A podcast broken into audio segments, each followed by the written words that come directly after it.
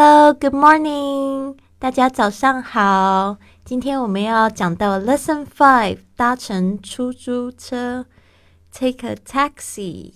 那今天呢，有没有发现老师很贴心的附上了这个音标？希望你们喜欢哦，要好好学习，跟我一起念。Number one, call the taxi. Call the taxi，打电话叫车。Call the taxi. Number two, catch a taxi. Catch a taxi，拦出租车。Catch a taxi，这个可注意一下，这个 ch 跟 a 可以连在一起。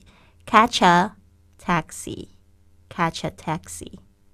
Number three, taxi stand. Taxi stand. 出租车的招呼站 taxi stand. Number four, meter. Meter. 计费表 meter. Number five, safety belt. Safety belt. 安全带 safety belt. Number six, vacant.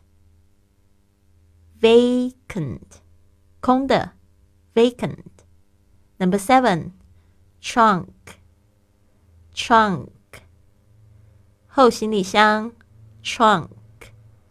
Number eight, fare. Fare. 车费 fare. Number nine, keep the change.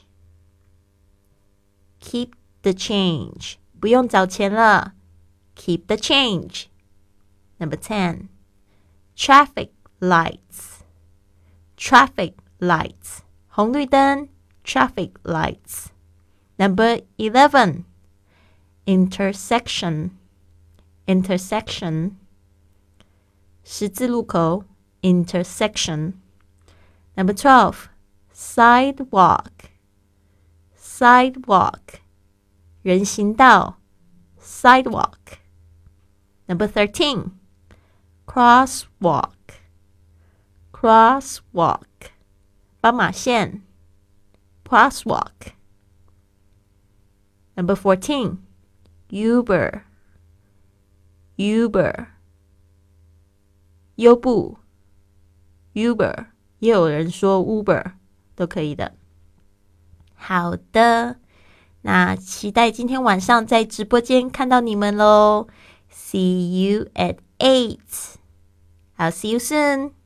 Bye.